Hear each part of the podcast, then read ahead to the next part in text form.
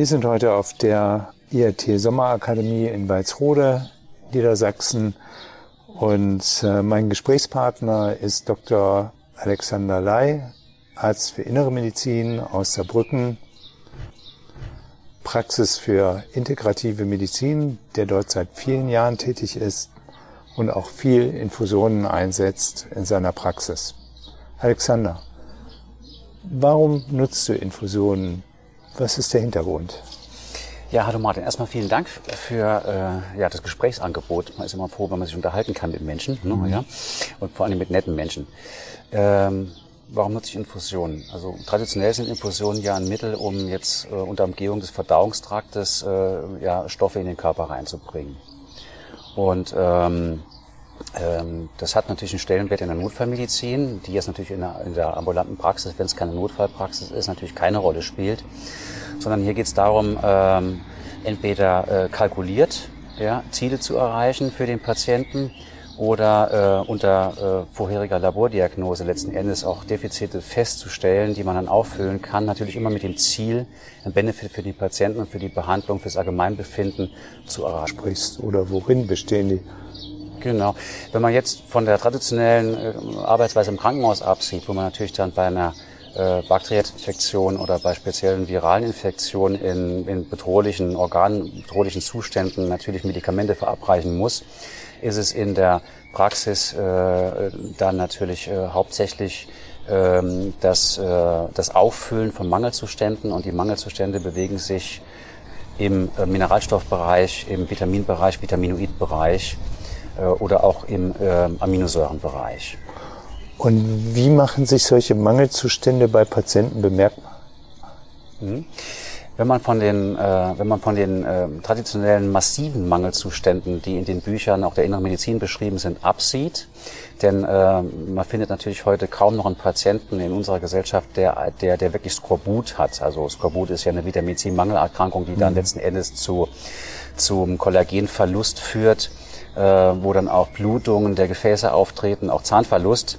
Ja, ähm, so äh, sind diese äh, Mangelzustände oftmals maskiert. Das heißt, die, dem Patienten geht's nicht gut, sie sind müde oder sie haben im Rahmen einer medikamentösen Behandlung, die stellenweise auch zum Verlust von bestimmten Stoffen führt, einfach Defizite. Äh, und hier geht's immer um, wir haben früher mal gesagt, ruborisierende Maßnahmen. Also das heißt, dem Patienten wieder die Röte ins Gesicht zu treiben. Das passiert natürlich nicht. Es sei denn, man lässt Magnesium zu schnell laufen, dann wird's einem auch rot im Gesicht. Aber das ist ein kleiner Fachjargonwitz. Mhm. Ähm, es geht einfach darum, den, den Allgemeinzustand des Patienten ja, äh, zu, zu bessern und ihn einfach in eine reagiblere Situation zu bringen. Mhm. Mhm. Aber warum äh, sollte man Infusionen geben, Alexander, wenn man doch auch ähm, Kapseln, Vitaminkapseln und ähnliche Dinge schlucken kann? Also warum sind dann Infusionen ein gutes Instrument, um Defizite aufzufüllen? Mhm.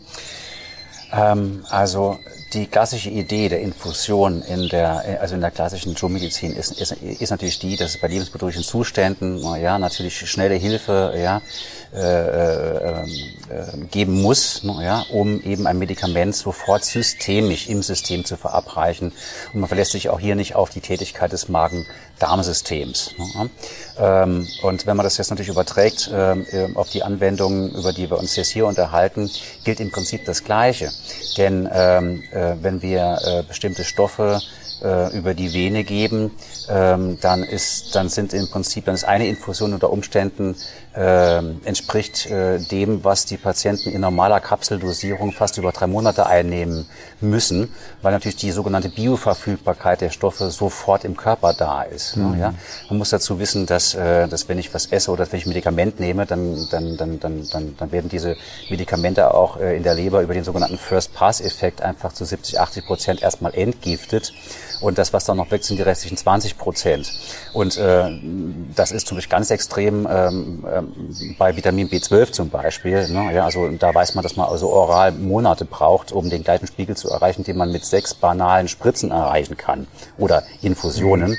Ähm, es geht aber darüber hinaus, äh, wer, äh, wenn wir über Vitamin C sprechen zum Beispiel, es ist oral, also mit der Kapseleinnahme überhaupt nicht möglich, ja, eine therapeutische Konzentration von Vitamin C zu erreichen. Und das ist einfach nicht möglich, selbst wenn man es wirklich, äh, selbst wenn man wirklich jede, jede Minute eine Kapsel ein, einnehmen würde. Ne, ja? Und äh, deswegen haben wir hier auch ganz andere Effekte. Und ähm, als letztes ist, äh, ist zu sagen hier sicherlich, ähm, es ist immer sinnvoll für eine bestimmte Substanz und auch um deren Wirkung ja, äh, zu beobachten und dass der Patient auch schneller merkt, diese Infusion zu verabreichen im Sinne einer Anschubinfusion. Ne? Das okay. macht man dann auf jeden mhm. Fall so. Das ist, das, das ist, das hat sich so ein, eingebürgert. Vier bis sechs Infusionen ist also mhm. so der, der Mini-Standard. Ne? So eine mhm. Infusion ist manchmal kaum zu merken. Die zweite mhm. vielleicht, ja. Mhm. Vier bis sechs, zehn Infusionen und dann weiß man schon letzten Endes, äh, wo, also das reicht erstens, um aufzufüllen erstmal, natürlich unter Anleitung dann der, der Ernährung oder von, von Nahrungsergänzungsmitteln oder eben dieser Stoffe, die eben defizitär gemessen wurden. Und äh, dann ist man auf jeden Fall auch in einem, in einem gut praktikablen Bereich. Der Patient soll ja auch nicht drei, vier Monate auf eine Wirkung warten. Mhm. Allenthalben und, und hört es auch von einigen Fachgesellschaften, dass ein sich normal ernährender Mitteleuropäer oder Mitteleuropäerin alles aus der Nahrung ziehen kann, was an Vitaminen benötigt wird und Mineralstoffen. Wie kann es dann trotzdem zu einem solchen Mangel kommen? Was ist die Ursache dafür? Das, was du ansprichst, ist tatsächlich gängige äh, Glaubensmeinung. Ich, ich spreche diesbezüglich wirklich von Glaubensmeinungen. Das kommt dann von äh, Menschen oder Ärzten, Kollegen, wie auch immer, von Leuten, die es eben nicht messen. Ja, wir haben hier, wenn wir gerade also beim Beispiel Vitamin C bleiben, wir haben im Monat zwei bis drei Patienten, die wir durchmessen, die einen relevanten Vitamin C-Mangel haben. Trotz normaler Ernährung. Trotz normaler Ernährung. Wobei man hier aber auch noch sagen muss, ja, ähm, äh, es ist ja immer relativ. Also, also wir leben ja in unserem eigenen Biotop. Das heißt, entweder wir haben einen, einen absoluten Mangel, weil die Zufuhr einfach schlecht ist, die Ernährung schlecht ist, warum auch immer. Oder wir haben Prozesse im Körper, die letzten Endes das Antioxidans ja, in seiner Schutzfunktion Vitamin C mehr verbraucht. Das muss man bedenken. Also ist es tatsächlich wirklich äh, die, die, die Fehlernährung, ja, oder ist es ein Zustand, der es verbraucht, oder ist es die Kombination aus beidem? Abend. Abend. Was für Zustände sind das denn, die das Vitamin C verbrauchen? Also wie, wie muss man sich das vorstellen? Worum handelt es sich da?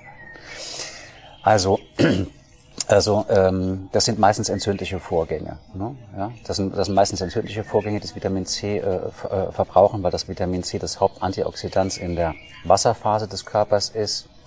Äh, und zum Beispiel der Kollege Vitamin E das Hauptantioxidant in der Fettphase des Körpers ist. Jetzt muss man noch wissen, dass zum Beispiel C auch notwendig ist, um das bereits vorhandene Vitamin E auch wieder scharf zu schalten.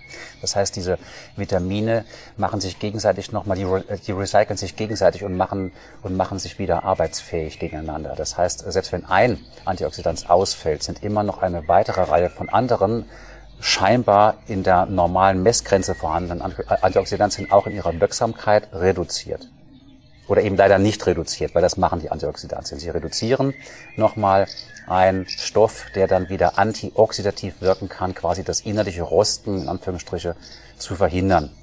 Weil das vielleicht ein bisschen abstrakt ist für den geneigten Hörer, ja, ähm, wenn man sich Fischölkapseln anguckt, ja, dann ist da immer ein bisschen Vitamin E zugesetzt. Warum? Weil Vitamin E, ne, Fischöl ist, ist, ist eine bestimmte Fettsubstanz, mehrfach ungesättigte Fettsäuren, sehr gesund. Ähm, und das Vitamin E verhindert die Oxidation. Deswegen bleiben sie länger frisch.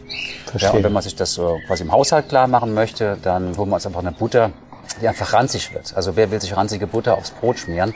Wäre der Butter Vitamin E zugemischt zum Beispiel, dann würde sie länger äh, nicht verranzen. Also sie würde länger frisch bleiben. Und gilt das Gleiche für unsere Körperzellen oder Körperfette, dass, äh, dass diese Stoffe verhindern, dass unsere Körperfette ranzig werden? Das zu 100 Prozent äh, ist der gleiche Zustand hier genau nicht, nicht annehmbar, sondern auch bewiesen. Ja? Denn wir bestehen eben aus organischen äh, Mole also Molekülen, Molekülverbindungen. Und nicht nur das, also es ist nicht nur so, dass die Moleküle verranzen, in Anführungsstrichen, und dann auch natürlich mehr altern, sondern äh, was wir jetzt noch nicht erwähnt haben, ist natürlich, dass auch gewisse Enzymsysteme dann auch nicht richtig funktionieren können. Enzyme sind äh, quasi Verbindungen im Körper, die äh, wie Arbeiter in einem, in einem Eisenwerk, in einem Betrieb gewisse Arbeiten einfach verrichten. Wenn hier defizitäre, äh, defizitäre Zustände sind, äh, dann herrscht hier im Prinzip ein ein akuter äh, äh, Mangel an Arbeitsmotivation. Vielleicht könnte man das so ausdrücken. Verstehe. Sind, sind es diese Enzyme, die aus äh, Proteinen und Aminosäuren aufgebaut werden im Körper? Ist korrekt, korrekt, so? Korrekt. Was mich zu der Frage bringt, welche Infusionen verwendest du denn hauptsächlich in deiner Praxis? Was, was, also Vitamin C haben wir schon gehört. Äh, gibt es noch andere, die du sehr häufig verwendest?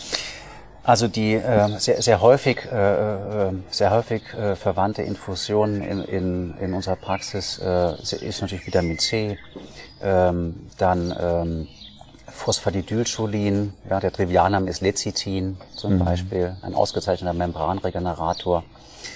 Ähm, Prokain-Baseninfusionen bei bestimmten Zuständen, ähm, ähm, dann natürlich jegliche, äh, also jegliche Info, also Infusionscocktails, die wir dann bei be bestimmten Defiziten so ermitteln und die mhm. maßgeschneidert auch infundieren. Dazu gehören auch Aminosäuren, aber das ist wieder was ganz Spezielles. Okay. Noch ein Wort zu dem Phosphatidylcholin. Ähm, was, was genau bedeutet Membranregeneration durch Lecithin?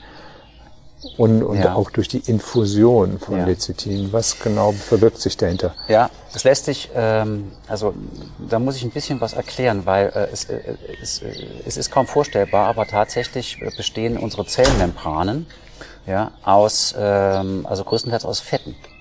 Ja? Mhm. Und Fett ist nicht gleich Fett, sondern bei Fett gibt's große Unterschiede. Und äh, ein Hauptbestandteil eben der Zellmembran ähm, ist, also sind die sogenannten Phosphoglyceride. Da ist nicht nur das Phosphatidylcholin, da gibt es noch das Inositol und andere, ja, aber zum größten Teil ist es eben Phosphatidylcholin, wie gesagt, Triviana Medicitin. Und ähm, das ist also eine Substanz, die äh, unsere Membranen wieder neu macht. Also quasi Mauerschäden an unserer Mauer ja, oder im Putz wieder in der Lage ist zu, zu, zu kletten, ja, äh, so dass äh, die Mauer wieder schick aussieht und natürlich auch wieder gut funktioniert.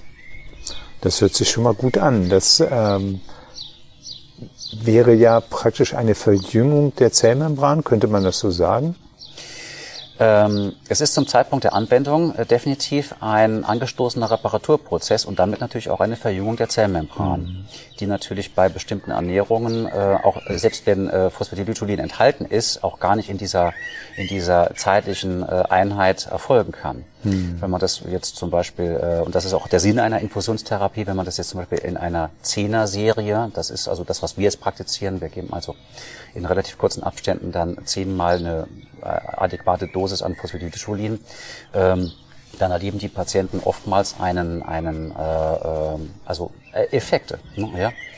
Und ähm, ich weiß nicht, ob das jetzt, ich weiß nicht, ob ich es vorher schon gesagt habe, aber je älter der Patient und je defizitärer ist, umso mehr profitiert er zum Beispiel auch davon. Das ist ganz interessant. Es gibt also Patienten, die sich das also mittlerweile in den letzten Jahren immer wieder regelmäßig einfordern, dass sie sagen, hey, ich hätte es ganz gern nochmal, weil ich habe dann also ein paar Monate lang wirklich viel besser geschlafen, ich war kognitiv besser drauf, ja, mhm. ich sah auch besser aus. Ne? Es ist auch mhm. tatsächlich so, dass auch mhm. in der ja, Anti-Aging sagt man ja nicht mehr. Das ist, wie sagt man eigentlich heute? Well-Aging, well ja, also erfolgreiches Altern, ne, mhm. sagt man dazu. Mhm. Ja, also das kann man schon zwei bis maximal dreimal im Jahr anwenden, um auch wirklich hier einen Anti-Aging-Effekt äh, sozusagen auch ähm, ja, anzustoßen. Mhm.